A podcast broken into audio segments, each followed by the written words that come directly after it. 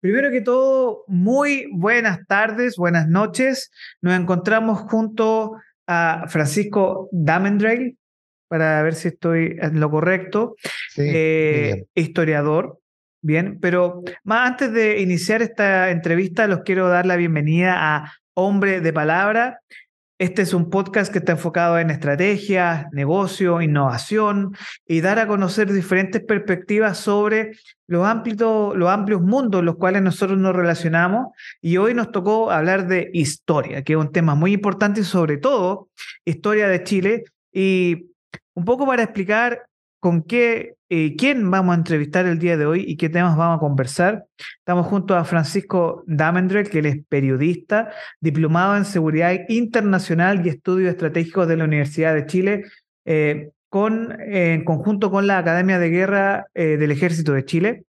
Él es además diplomado en técnicas de análisis de inteligencia y ciberseguridad de la Academia, Academia Nacional de Estudios Políticos, ANEPE, ¿cierto?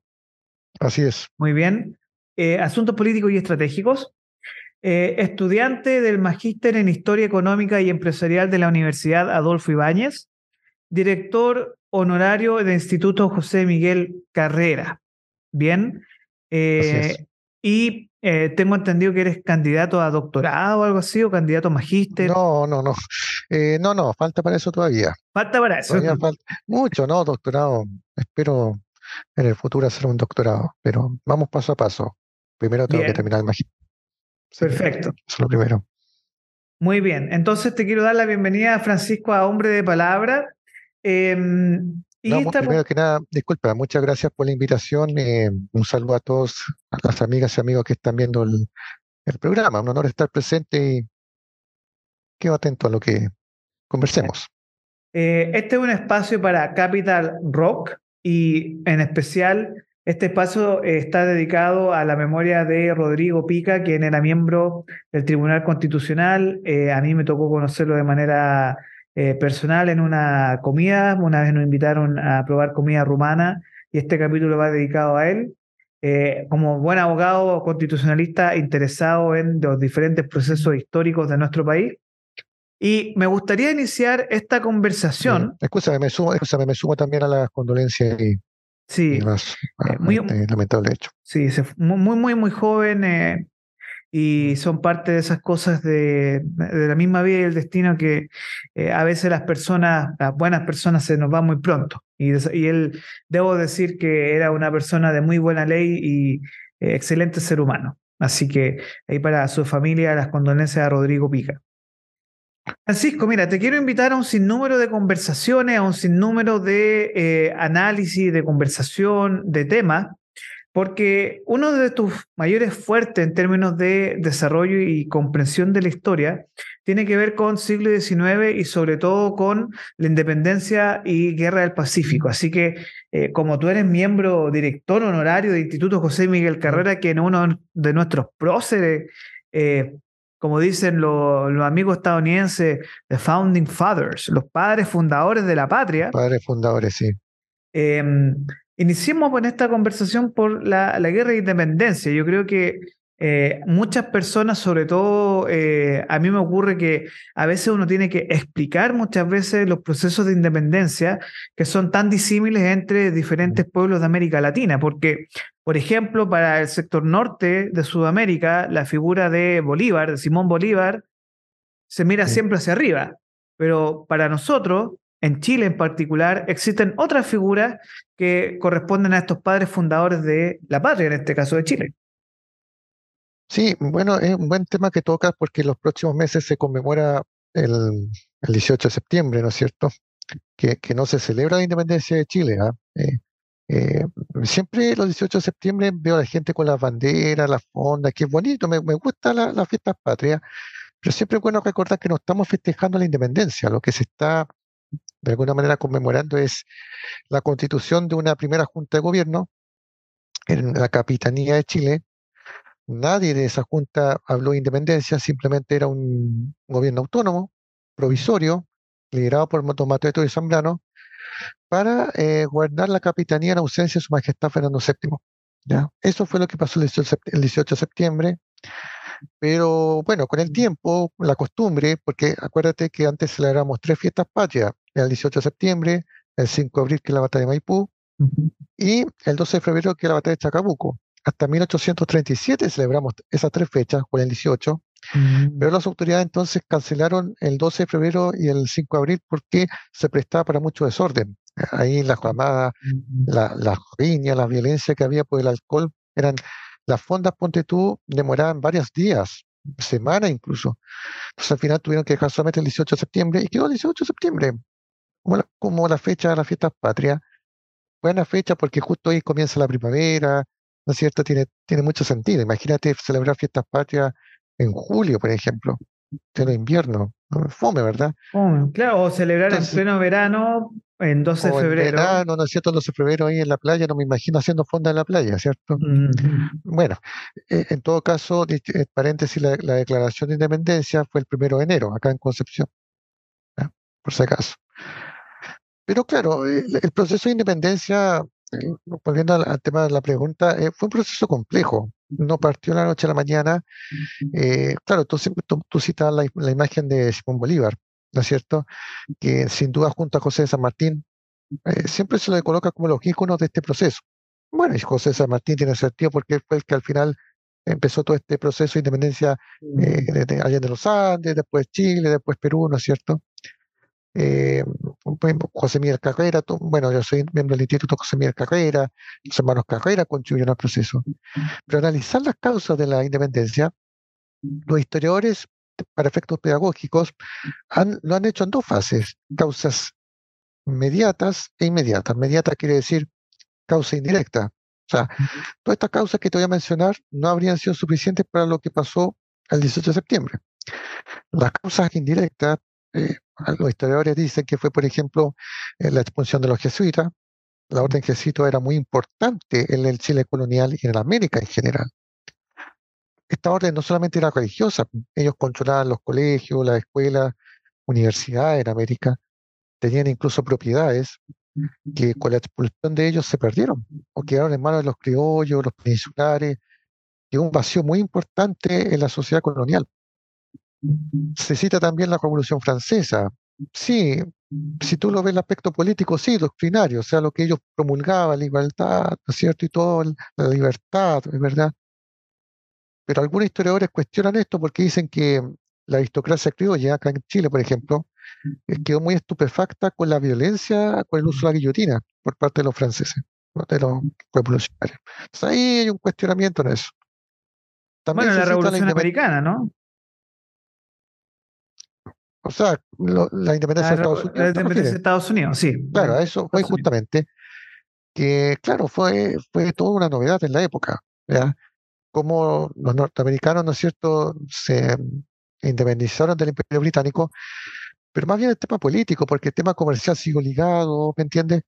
Hubo cierta, fue un proceso diferente que los, acá en América del Sur se vio con, con ojos muy interesantes, y en especial por parte, por ejemplo, de José Miguel Carrera. José Miguel Carrera, que él quería un Chile independiente, pero quería un Chile independiente republicano, inspirado en lo que pasó en Estados Unidos, ¿me entiendes? A diferencia, por ejemplo, de Bernardo King, que también quería un Chile independiente, pero con una visión monárquica. Es lógico, porque Bernardo Higgins, acuérdate, él estudió en, en- en- en- en Londres, ¿no es cierto?, en Gran Bretaña, tenía una concepción ya eh, en su ADN, eh, en un contexto británico. José Miguel Carrera estuvo un tiempo en Estados Unidos cuando fue exiliado, ¿no es cierto? Eh, él armó una flota incluso desde los Estados Unidos para eh, proceder a, su- a la independencia de Chile. Lamentablemente no la resultó. Pero todos los todas las causas que yo te mencioné, entre otras, que por tiempo no voy a mencionar, Ujú. no habrían sido suficientes. Faltaba esa chispa, faltaba ese mm, algo directo como para desembocar todo. Y ese algo directo pasó en España en 1808 con la invasión de Napoleón a la península. Mm. Napoleón, acuérdate, en Europa, su principal enemigo era Gran Bretaña. No lo podía derrotar. Entonces se le ocurrió la idea de hacer un bloqueo continental, un bloqueo económico. Entonces, ya que no lo pudo derrotar militarmente, entonces derrotó a los británicos de manera comercial. El plan estaba casi perfecto, pero Portugal, que era el socio comercial de Gran Bretaña, no acepta, porque Napoleón decide invadir Portugal. Pero tú ves, si tú ves el mapa de Europa, vas a notar que está Portugal y España. Y había que pedirle permiso a la corona española para poder pasar. Y Napoleón era un hombre ambicioso. Ya. Eh, eso le jugó en contra después, ¿me entiendes? Ahí terminó su sueño imperial. Entonces dijo, bueno, si paso por mis tropas con España, me tomo Portugal, ¿por qué no me quedo con España? Porque claro, era un enclave económico, estratégico muy importante para Francia, controlabas todo eh, el acceso hacia América incluso, cortándole la mano a los británicos. Y se quedó con la corona española. ¿ya? Y eso provocó un vacío de poder. Puso a su hermano José como monarca de España. Y Más conocido como Pepe Botella. Claro, esa fue la, esa, de manera despectiva, así lo trataron los, los españoles. Y en España, eh, Orlando se vivió su propia guerra de independencia. Ellos tuvieron su propio episodio de guerra de independencia contra los franceses invasores. Y en España se armaron juntos. No, lo había visto de esa, tienes razón, tú no lo había visto de esa perspectiva que fue un proceso de anticolonización de los franceses. Claro, porque a diferencia de otros eh, estados que invadió Napoleón, esta fue una guerra con todo, o sea, se involucró familias enteras, niños, incluso combatiendo contra los franceses, porque nunca España había atravesado una situación así. Mm. Entonces los españoles armaron juntas de, gobierno autónoma, y la principal de ellas fue en Cádiz. Tanto así que incluso redactaron una constitución de corte liberal en 1812, si no me equivoco. Eh, y todo esto, lo que te estoy contando, iba llegando a poco a América, a, la, a, la, a, a, la, a, lo que era la pequeña de Chile, no, no, colonias no eran, administrativamente no, hay una equivocación, siempre se dice colonia, eh, hay que tener cuidado porque esa no era la división administrativa de, del Imperio Español. ¿ya? Acuérdate que había virreinatos, había capitanías generales, había un aparato administrativo muy fuerte, entonces colonia no, no era el término correcto.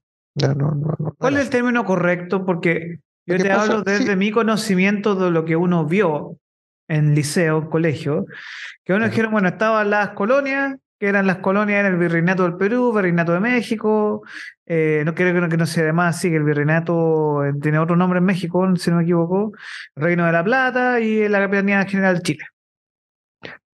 No, tal cual, es que era parte, lo que pasa es que esto todo es parte del aparato administrativo que tenía el Imperio Español en base al derecho indiano. ¿ya? Mm. Eran parte del imperio. Y por lo tanto estaba el virrey, creo que Nueva España, ese era el caso de México, eh, el virreinato del Perú, ¿no es cierto? Que era, que era un virreinato muy rico en recursos naturales, económicamente, era mucho más que Chile incluso. Chile era como la pobre sucursal fronteriza que tenía el Perú, pero fíjate que, pobre y todo, era estratégicamente muy importante, porque en Chile había una serie de fuertes, especialmente en Valdivia, y estos fuertes permitían proteger al virreinato del Perú de los ataques de los corsarios. ¿ya? Teníamos muchas visitas ilustres de corsarios, Francis Drake incluso estuvo por acá eh, melodiando por, las costas de Chile. Entonces Chile era estratégicamente importante, pero una capitanía pobre. Ahora, volviendo al tema del principio, esta invasión se supo en América y, los, y acá los colonos, iba a decir, los, acá en América no iban a aceptar tampoco un monarca francés al mando de, ¿no cierto?, de la metrópoli. Entonces, ellos usaron un concepto que los jesuitas habían promulgado hace un tiempo atrás, en el sentido de que estaba el monarca, el rey, estaba Dios. Pero ¿qué pasaba si el monarca lo sacamos de acá de la lista? ¿A quién debía recaer la soberanía entonces? Al pueblo, a la gente. Entonces, te estoy haciendo una síntesis muy sintético de lo sintético, porque esto es un tema complejo, esto podría dar para varios episodios partiendo de la base que si no está el monarca, el rey legítimo, a la cabeza de esto, tenía entonces que ellos mismos organizarse. Y en América, en América, en América en general, se fueron constituyendo juntas de gobierno, juntas que gobernarían, administrarían su territorio en ausencia de Fernando VII. Entonces, si Fernando VII volvía, dime. Sí, esto eh, se conoce como, eh, entre comillas, hoy se le determina como la autodeterminación de los pueblos, ¿cierto? Sí, pero hay que hacer un, hay que siempre hacer un contexto, porque eh, esto tiene que ver también un poco cómo era la, la sociedad piramidal de entonces. Y por eso es que es complicado analizar este tema. No he conversado con otros en otra instancia cuando se acerca el 18 de septiembre. Entonces siempre me preguntan cómo, justamente es buena tu, tu, tu reflexión, porque inmediatamente se puede prestar con la independencia, que, claro, que la claro. gente quería. No. La pirámide era muy simple. Estaban los peninsulares, que eran los españoles tal. Estaban los criollos, que los criollos, ¿no es cierto?, hijos de español y de mm, natural, ¿no es cierto? Que el criollo no necesariamente tenía que ser pobre. Habían criollos que tenían haciendas muy grandes, ricos. Pero el problema de los criollos es que no tenían poder político. No tenían acceso a los cargos públicos. Estaban discriminados. Y, al final de cuentas, ellos, eh, los criollos, fueron los que llevaron la batuta en este proceso de emancipación. Y están, ¿no es cierto?, los esclavos, perdón, los mestizos y luego los esclavos y así. Entonces, lo que se planeó originalmente era administrar los territorios, la capitanía virreinato, en ausencia de Fernando VII. Pero al final de cuentas, por una serie de hechos internos, se fue acelerando un proceso de emancipación. ¿ya? Y en el caso de Chile, bueno, eh, el 18 de septiembre se convoca un cabildo abierto para analizar esta situación.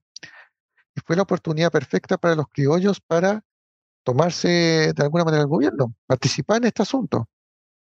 Y lo consiguieron. ¿Me entiendes? Pero insisto, solamente eran, eran administraciones autónomas en ausencia de Fernando VII. En ese minuto nos habló de independencia.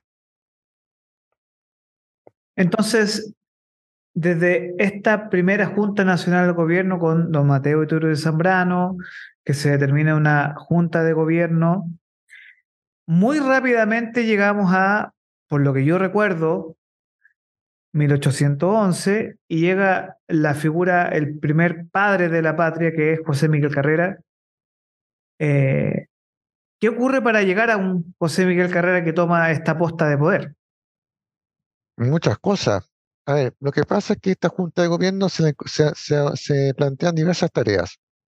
Una de esas tareas es la constitución de un Congreso Nacional, que se materializa en 1811. El 4 de julio, de hecho, se, inaugura. Mm.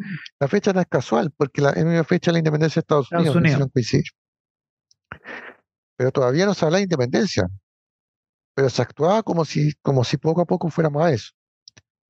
José Miguel Carrera llega poco después, él ya está enterado de lo que pasa en Chile y él dice, bueno, Chile no puede estar a medias, o es independencia total o nada. Y mm. José Miguel Carrera tiene un gran ímpetu.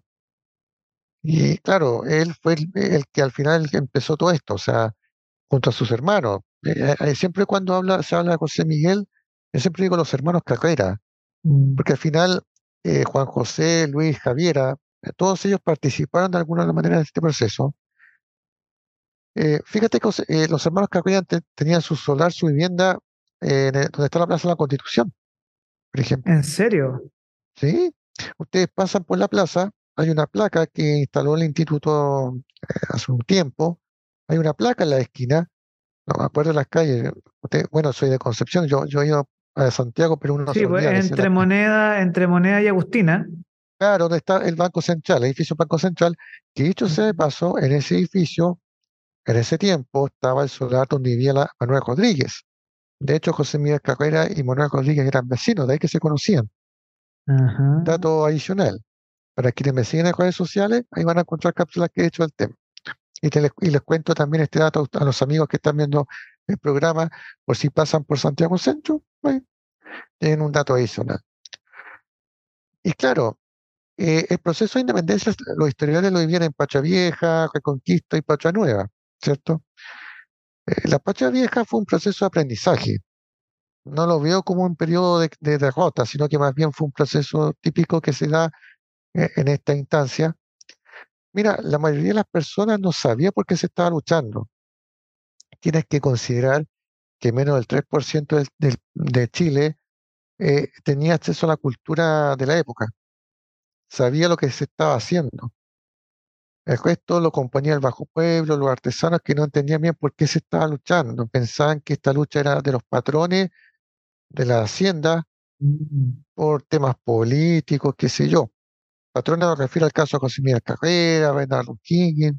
Que eran, en este caso, em, hay un concepto que son como los grandes hacendados, terratenientes, que tenían esta lucha de independencia porque precisamente existía un interés más allá de lo político, que era el interés de propiedad, ya del tema de, eh, de establecer que una independencia, que eso establece un poder político también, en rebelión a lo que ocurría en España y un poco también para asentar las bases de eh, un proceso país de independencia, pero es muy interesante porque cuando tú vas al em, Museo Nacional, al Museo de Historia de Chile, eh, una de las cosas que se le hace ver, y, muy interesante que tú menciones esto, es que eh, más allá del desconocimiento que existía en la población de por qué se estaba luchando,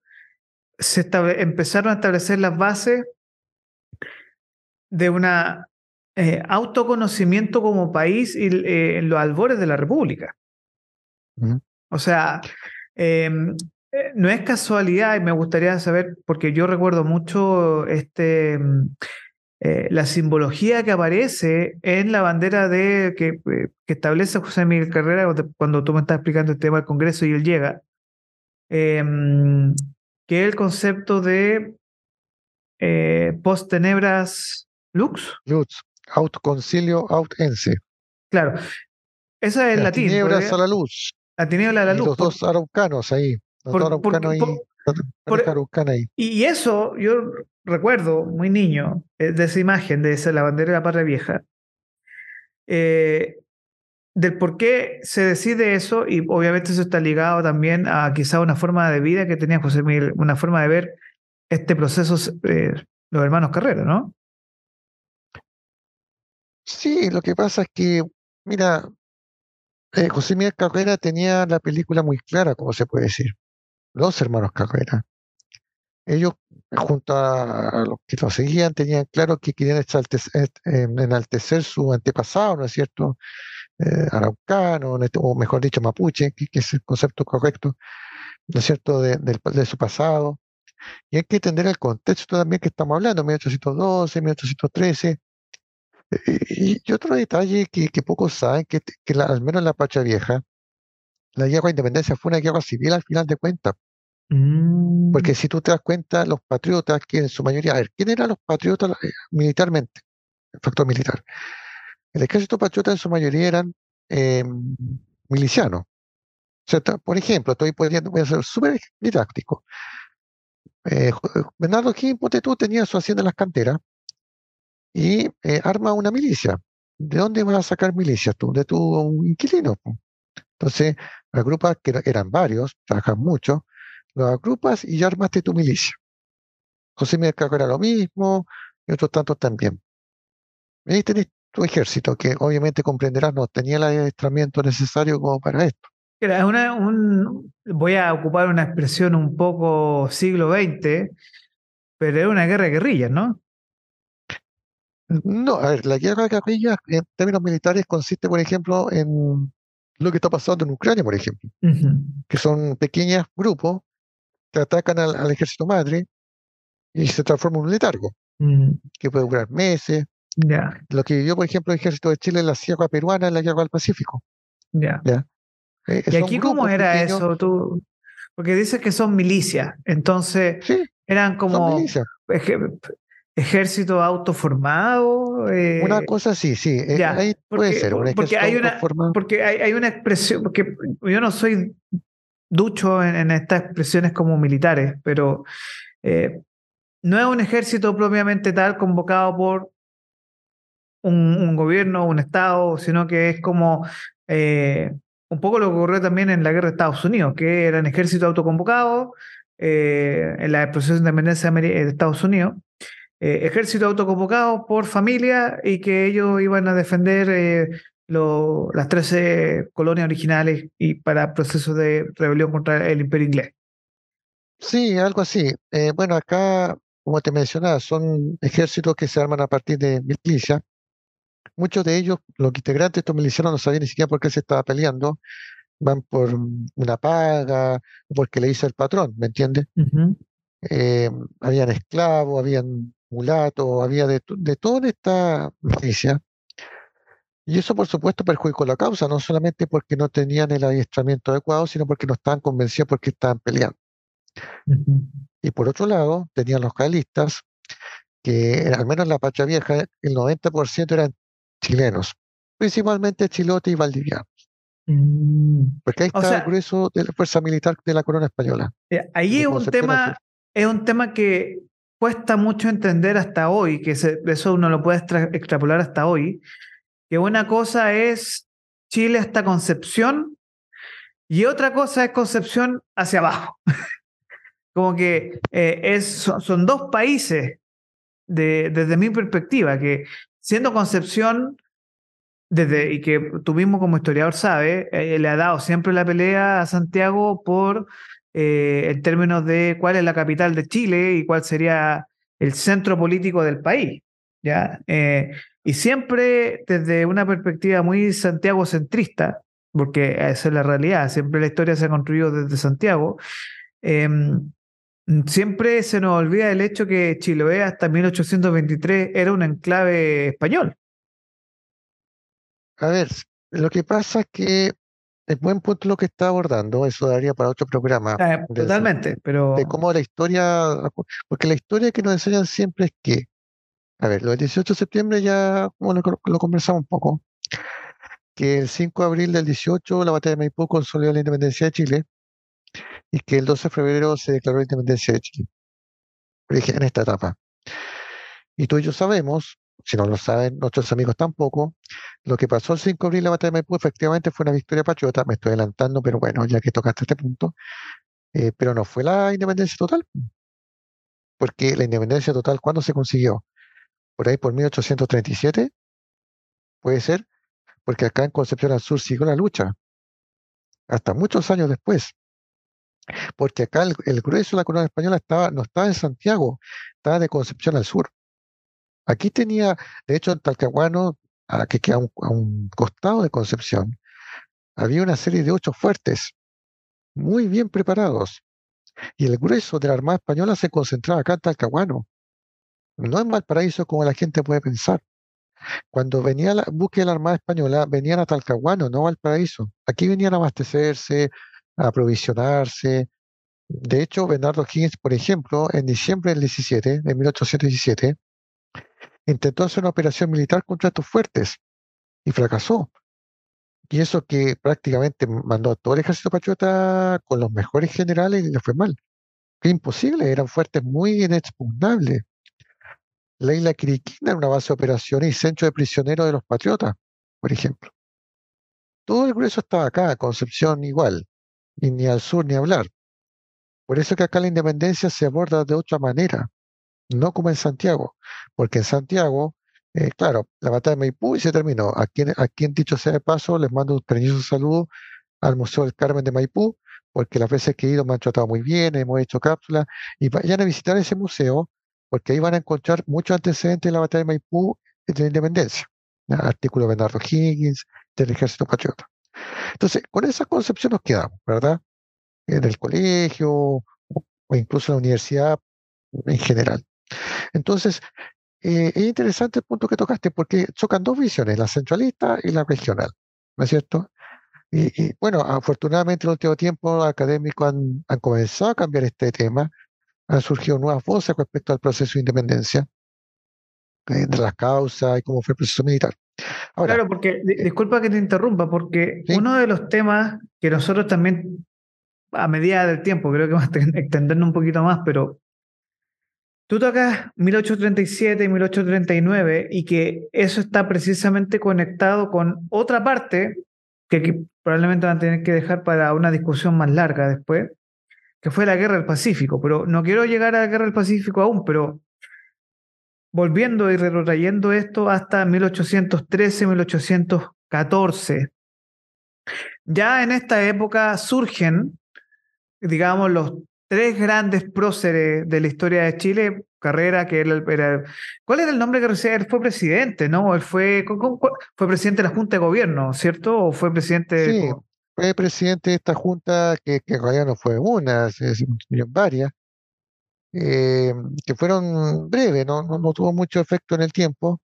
Eh, él alcanzó incluso a promulgar un reglamento constitucional en 1812, que, que fue casi nuestro primer cuerpo legal, si se puede decir. Y fue muy interesante porque ya se hablaba, por ejemplo, de independencia, no directa, pero de manera encubierta, establecía derechos, entre otras materias eh, muy importantes. Pero eh, José Miguel Carrera, claro, él, él, fue el que encendió la mecha.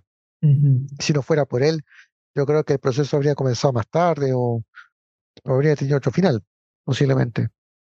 Mucho claro, porque ahí en el, en el intertanto, está Carrera y siempre se habla del surgimiento de O'Higgins en, en, ese intertanto.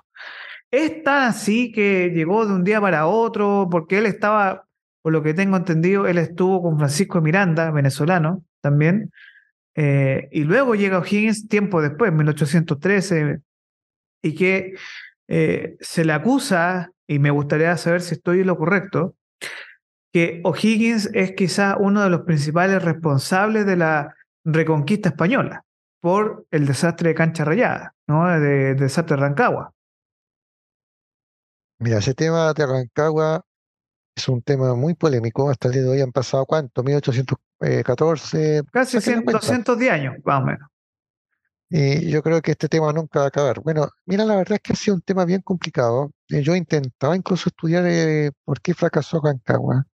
Nuestros amigos quizás no, no entienden un poco. Lo que pasa es que José Miguel Carrera y O'Higgins tienen, bueno, tuvieron enemistados, pero yo no creo a muerte. ¿ah? Yo, creo que ahí también le ponen un poco a algunas personas que estaban peleando a muerte, que eran concepciones distintas, ¿ya? Pero siempre hubo un trato diplomático entre ambos. Lo que pasa cordial. Es que, cordial, sí. Lo que pasa es que hay que entender el contexto en que estamos hablando, un proceso, como te dije, este fue un proceso de aprendizaje sin un ejército profesional, sin, sin tener las capacidades como para enfrentarse a la corona española, ¿me entiende? Era algo nuevo.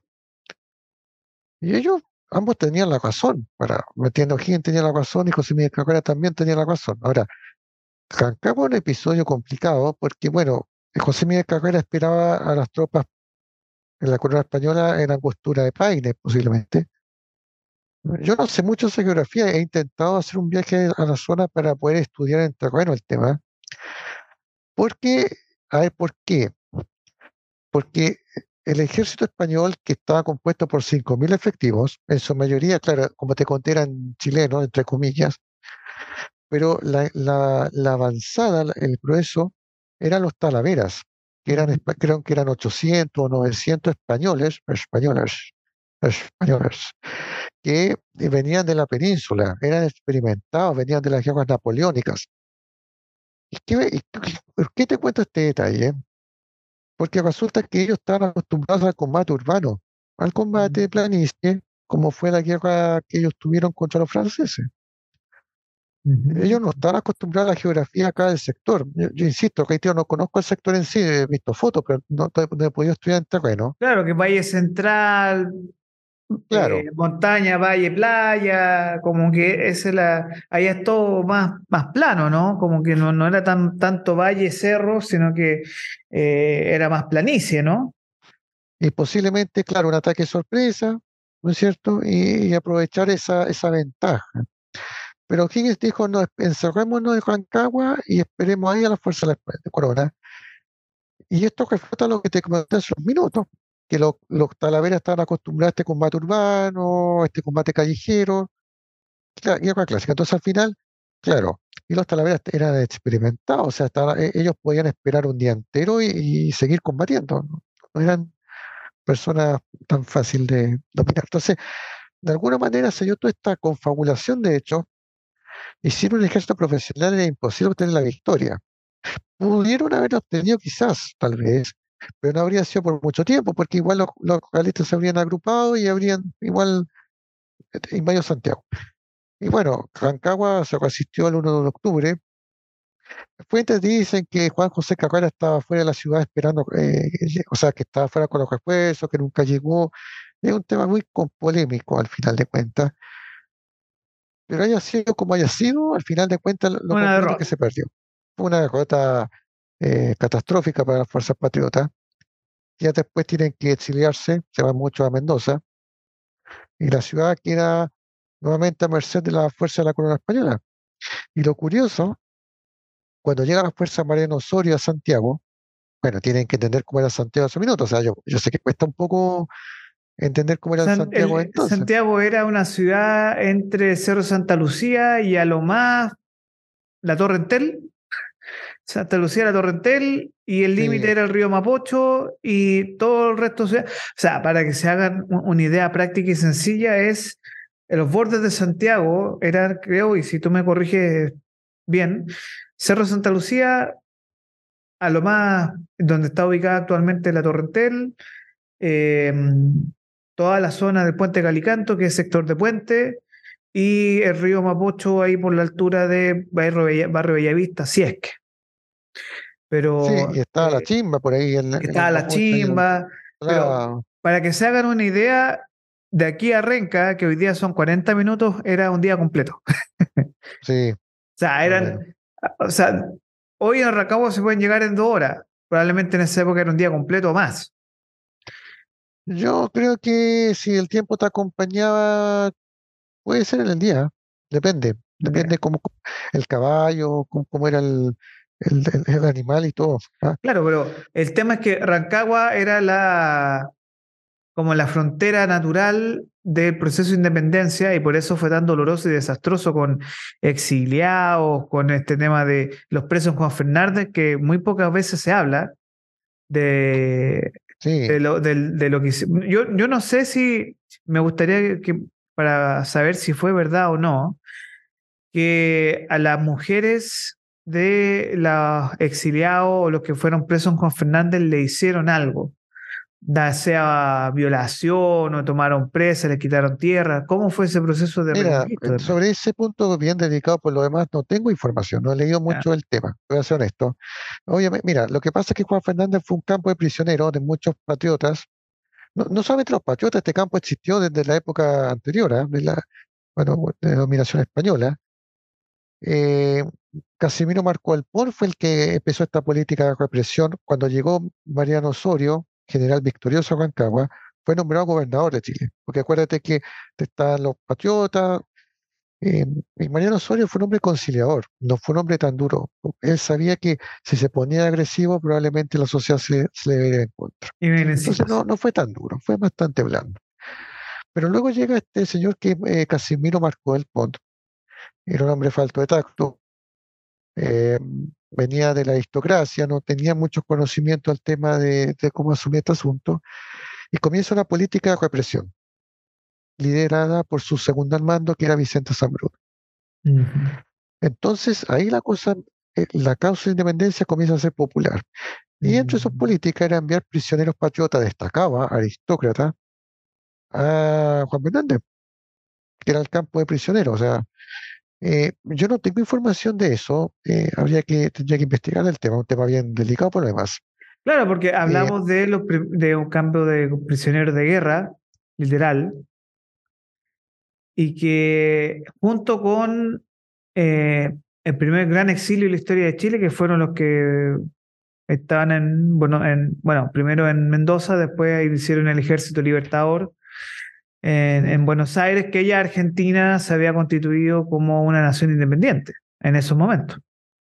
Eh, sí, pero Argentina no como tal, el Río de la Plata, porque Argentina Como, como Estado, como lo conocemos, eh, tardaría unas décadas más tarde. De hecho, para acuérdate que Argentina después hubo dos bandas que querían definirse un Estado federal unitario y fue tanta la, el odio que había que se, se fueron de las manos y en una guerra civil. O sea, para que veas tú cómo América del Sur se tuvo que organizar en diversos eh, subestados nacientes. Bueno, Chile también tuvo una guerra civil, pero no fue tan dramática como fue la Argentina, que ahí duró años. Entonces, claro, se, lo envían a Juan Fernández, otro al exilio, otros los matan, eh, los fusilan en la plaza, de, la plaza de Armas de Santiago, siempre cuando paso, eh, me, da un poco de cosa porque murió mucha gente fusilada. El mismo San Bruno fue fusilado en la Plaza de Armas. Incluso, si quieres que te cuente un dato, ojalá nadie esté comiendo a esta hora, si los que están comiendo, por favor, que se abstengan de comer. Eh, lo que pasa es que la Plaza de Armas de Santiago estaba el mercado de abastos, que después O'Higgins lo traslada a, lo que era ahora actualmente la, Alameda, ¿no es cierto? Está la, la Alameda Delicia, ahora la Alameda Bernardo Higgins, ahí se instala el mercado de abastos. Pero ese minuto estaba en la Plaza de Armas. ¿Y por qué te cuento esto?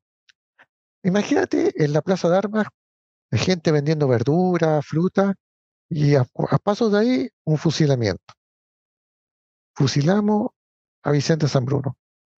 Y no solo eso, mucha gente dejaba cuerpos o cadáveres en la misma plaza. O mm. sea, con todo ese escenario, mejor ni pensar cómo era el, el diario vivir de Santiago de esa época. Por eso Higgins, cuando llega al gobierno, se preocupa mucho del tema de la higiene se crea este cementerio, ¿no es cierto? El cementerio eh, general, ¿no es cierto?, de Santiago. Eh, se, se, crea este mercado de bastos, se ordena limpiar el, centro porque realmente era una asquerosidad. O sea, siempre el centro de Santiago ha sido eh,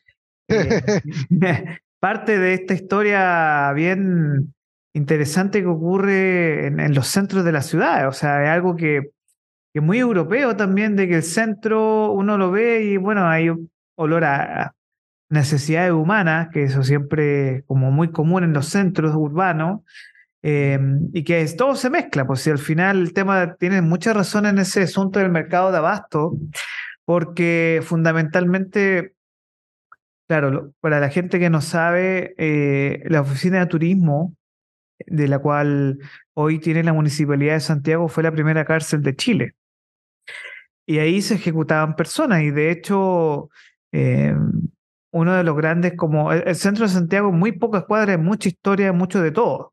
Y eso es muy fuerte Así es. Em, sí. Y a merced del tiempo, bueno, tú hablaste de que Manuel Rodríguez y que em, José Miguel Carrera, la familia Carrera eran vecinos. Sí es. Están ahí, colindando en la misma área. Y uno de los temas como más eh, interesantes es que Manuel Rodríguez fue precisamente, eh, más allá del billete de dos mil pesos, fue uno de los pocos patriotas que hizo la resistencia a eh, la figura de Casimiro Marco del Pon, y hay varias historias con los úsares de la muerte también, que fueron como un... Mm, sí, pero, ¿sabes qué? Ah, es, como la historia de él son mitad cierta y mitad un poco mito, que es lógico, cuando pasan estas cosas siempre... Eh, una figura, una, construcción, una, crear, una figura. Claro, a, crear como un héroe, una figura popular, ¿no es cierto? Pero nadie puede negar que él participó en este proceso de independencia, que él creó la figura de la de la muerte, fue un buen abogado, eh, brazo derecho de José Miguel Carrera como, como secretario, ¿no es cierto? Eh, vivió muy poco, lamentablemente, y fue asesinado en Tiltil. Hay un monolito tiene incluso que indica eh, el recuerdo de él, ¿no es cierto? Entonces, y bueno, este asesinato perjudicó a O'Higgins, ¿me entiendes? Porque está en el gobierno, se culpó a él de ser el, responsable. El autor intelectual. autor intelectual. No, y no más que autor intelectual, ser el responsable. O sea, de, de enviar tropas derechamente a, a, matarlo, ¿no es cierto? Eh, Después lo que pasó con Miguel Carrera, el fusilamiento de los hermanos Carrera en Mendoza, Juan José Luis en el 18, y después José Miguel en 1821. Y, eso fue su final, ¿me entiendes? Y eso te hace, es algo que, y ojo con este dato, tanto O'Higgins y Simón Bolívar murieron en el exilio. Sí. y algo que o sea, yo no sé si estás de acuerdo o no con esta, con esta especie de triunvirato que se habla siempre en la historia de Chile, eh, que viene un poco a forjar las raíces de, las ideologías políticas, que es como O'Higgins de derecha, José Miguel Carrera de centro y Manuel Rodríguez de izquierda. Eh, es tan así esa herencia de este proceso de independencia hasta el día de hoy que pasaron ya 213 años, 223 años, 213 años, perdón, 213 años. Y ese clivaje tan antiguo seguirá así. Nunca me ha gustado ver la historia con los ojos del presente. Nunca me ha gustado ver la historia tratando de homologar el presente. No me gusta eso cuando dicen, mira, yo, bueno, eh, como dijiste en la presentación, yo soy director honorario del Instituto José Miguel Carrera. Aquí le envío un saludo que están viendo el programa, si son del instituto o son carrerinos o carrerinas. Pero el hecho que yo sea, por ejemplo, eh, del instituto no me exime estudiar O'Higgins, por ejemplo. No hay nada que una cosa a la otra. O, o, decir, por ejemplo, que carrera de izquierda o derecha porque no sé, porque O'Higgins del otro lado. Eso lamentablemente es un tema endémico que ha pasado siempre. Sí, yo te hablo desde mí, eh, de, algo que, que, es como muy, como muy popular, ¿no? Que dicen, no, eh, no, no, sí, entiendo. Los orígenes van hacia allá. Como, claro, no, sí, entiendo. Y, y, agradezco esta, esta suerte de reflexión porque siempre pasa a veces la gente, lo veo mucho en las redes sociales. Ponte tú, por ejemplo, hace unos anécdota, anécdota, si quieres compartir Sí, ningún problema. amigos. Yo tengo Twitter, por si acaso. Para quienes quieran seguirme en Twitter, me pueden seguir en, con mi nombre. hace un tiempo posteé una foto, un óleo muy conocido, donde aparecen los cuatro padres de la patria. ¿ya? Portales, José Miguel Carrera, O'Higgins y San Martín. ¿ya? Entonces eh, la gente comenzó a comentar, mira, O'Higgins era de derecha justamente, y Carrera era como el enemigo O'Higgins de izquierda, o tratan de buscar el personaje contextualizado al presente. Es que O'Higgins era de derecha, eh, porque no sé por qué y todo el tema. Eso a mí no me gusta porque, como te mencioné, no me gusta mirar la historia así. Yo creo que hay un contexto, hay un contexto en el cual, como te mencioné en la conversación, O'Higgins tenía una visión A, José Miguel Carrera tiene una visión B. Manuel Rodríguez tiene una visión C del proceso de independencia y cada uno tenía razón. Si el tema era que Chile no tenía ejército, Chile estaba aprendiendo, iba camino hacia una república. Ahora, ¿por qué se dan todas estas discusiones?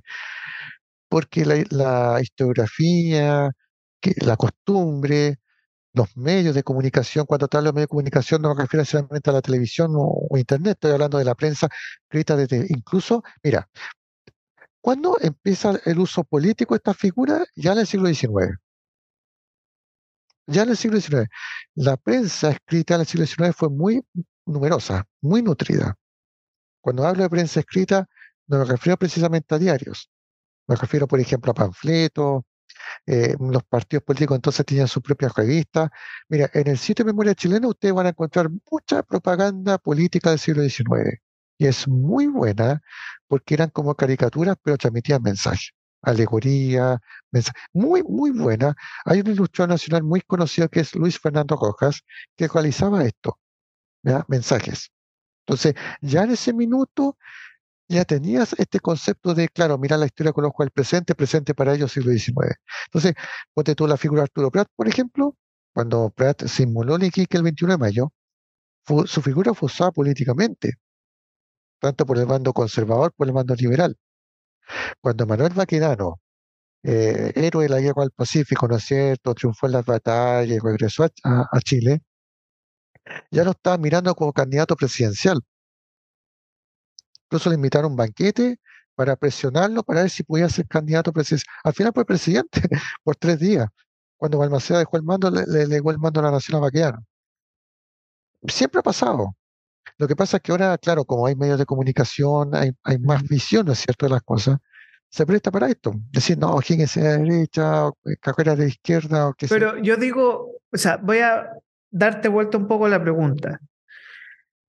¿Cuánto sabemos nosotros de verdad que estos fueron acciones mancomunadas entre los tres, cuatro? Porque desafortunadamente siempre pobre Portales ha sido vilipendiado mm. eh, y que es muy interesante como figura histórica. Mm. Em, ¿Por qué se cae en esta lógica de no apreciar a los tres como eh, los tres pilares o los tres líderes con diferentes formas, eh, y con los diferentes errores, eh, llámese logia lautarina, que es lo que hizo O'Higgins, em, que al final eh, las bases de nosotros como nación y como país, sin estas tres figuras, nosotros probablemente estaríamos divididos en tres, cuatro territorios, eh, una parte en Perú, otra parte en Bolivia, otra parte en Argentina y quizá historia ficción o mapuches con su propio estado. Pero gracias a ello, nosotros somos hoy una nación, un estado-nación, y que a 213 años eh, seguimos hablando de ello y hay, por lo menos desde mi parte, hay un interés porque eh, existen obviamente divisiones entre los chilenos, pero considero súper importante saber que aquello que nos hace nosotros como pueblo-nación son estas figuras, son los Prat, eh, que eso, son los vaquedanos, tan pobrecitos vaquedanos que lo hemos vilipendiado tanto últimamente que deberíamos devolver quizá o colocar en otra zona su monumento por tan importante que fue por la historia de Chile, él, eh, como héroe de la Guerra del Pacífico, eh, entre otros próceres. Entonces, a mí me da un poco de, de, de, rabia ese desprecio que nosotros hemos construido por la historia que es nuestra y que eh, conociendo personas de otros países me, me, dicen, oye, pero ¿por qué el billete o por qué la calle se llama tanto? ¿Por qué fueron importantes? ¿Por qué su avenida principal, eh, por ejemplo, eh, ustedes, la de ustedes se llama Avenida Libertador, igual que en Argentina, por ejemplo, que Avenida Libertador de San Martín, aquí Libertador Bernardo Higgins? Ah. ¿Por, por, por, por, qué hay ese desdén hacia la historia? ¿Por, por, qué no nos gusta hablar de historia? Porque, claro, tú hablas de un tipo, hace poco, bueno, Baradit, por ejemplo, que él difundió muy erróneamente con muy mala preparación, pero existe un interés para conocer nuestra historia y como pregunta final, más allá del interés, tú como historiador, ¿tú sientes esta percepción de que conocemos muy poco de lo nuestro? Sí, eh, primero que nada, que lo que quiero aclarar, yo no soy historiador, investigador en historia. Investigador de historia, sí. Investigador no, porque los historiadores, eh, digamos, no, lo que pasa es que los historiadores, eh, más allá del grado académico, ellos difunden, investigan y realizan esto, ¿entiendes? El historiador realiza papers. Y esto tiene relación con lo, voy a tratar de responderte lo más conciso posible porque es muy buena tu pregunta. Yo creo que la gente le interesa la historia, yo lo veo en las redes sociales veo que les gusta conocer. fíjate que hay mucho desconocimiento de la historia nacional todavía. Mucho. Pero la gente quiere conocer. Y esto lo he comentado con historiadores ya que llevan años en esto, historiadores, te digo, con grado doctor, que publican papers. Entonces yo les digo, mira, al menos en la academia, el tema si es que O'Higgins era de derecha, que Carrera era de izquierda, quién era más popular u otro, eso está zanjado para ellos como te respondí en una de las conversaciones que tuvimos antes, eh, es un contexto al que estaba. Por lo tanto, todos aportaron de alguna manera y también todos se enemistaron como tal, como suele pasar. Eso en la academia en general está aceptado ya. El problema es que la academia y ellos mismos han sido autocríticos, no han podido traspasar ese conocimiento a la sociedad civil. Mm. Porque dime tú, tú en una tarde podrías leerte un paper sobre la independencia, un paper de 20 hojas con un lenguaje científico que no. yo creo que con suerte vas a leer el abstract, el resumen, las primeras páginas y después nunca. En un paper que aborde, ponte tú, la figura de Bernardo Higgins y su trascendencia, no. Entonces, ¿qué pasa? Disculpa que me explique. No, tranquilo. La gente, obviamente me incluyo, no vamos a leer un paper por tiempo porque tenemos que trabajar, qué sé yo. Pero pueden surgir personas que transmitan este mensaje de una manera simple, pero el problema es que lo pueden transmitir de manera errónea. Mm. O, mejor dicho, también. Con un sesgo. Con un sesgo. Es decir, es como si yo, por ejemplo, ya, yo, yo soy carrerino, ponte tú, digo, José Miguel Carrera, un gran pachota, lo voy a poner en mis redes sociales. Entonces, alguien me puede preguntar, ¿y por qué? ¿Por qué según tú fue un pachota mejor que cualquier otro? Y ahí empieza el problema. Entonces, ¿cuál es el punto? Que la gente se queda con lo primero que uno le dice y no tiene el tiempo para investigar más. Yo creo que a la gente le interesa la historia de Chile. Yo lo veo, como te digo, en las redes sociales. Le interesa mucho el patrimonio, le interesa mucho. Esta, eh, la época de la independencia les gusta mucho. Pero falta ese canal. Falta ese canal de, transmitir el mensaje bien, ¿me entiendes? De, difundir de manera seria lo que uno hace. Yo en las redes sociales personalmente trato de no tomar partido. En este caso, comparto material de O'Higgins, comparto material de carrera, sin mostrar un sesgo. Estos son los hechos. Y que la gente dirima qué le parece, pero partiendo de ahí, no eh, tomando partido, ¿por qué? Porque se forma un círculo vicioso. Entonces, por ejemplo, ya yo te cuento a ti que O'Higgins eh, hizo tal cosa. Ya, perfecto. Entonces tú también transmites ese mensaje a otras personas y así se forma este círculo. Y así se forma un círculo vicioso bastante malo, porque se opina a partir de hechos que no son ciertos o información que no está debidamente estudiada. La academia tiene esta información debidamente fundamentada, hay muchos papers, pero falta esa transmisión a la sociedad civil. En el último tiempo hay historiadores que están empezando a, mm, transformar sus tesis doctorales en libros. Entonces ellos toman la tesis, la comprimen, la transforman en un lenguaje más simple y la transforman en libros. Es un paso, pero todavía insuficiente, porque falta todavía ese canal más simple para que ellos, por ejemplo, no sé, en sus redes sociales puedan compartir en un lenguaje sencillo, temas históricos, por ejemplo. Mm. ¿Me entiendes? Yo creo que por ahí hay que partir. Ahora, yo creo que ese sería el primer em, paso. No sé si eso responde un poco a tu pregunta. No, no, sí, te entiendo, porque al final lo que ocurre es que eh, existen muchas vertientes de la historia y existe mucho análisis y formas en las cuales nosotros podemos conversar de esta misma historia.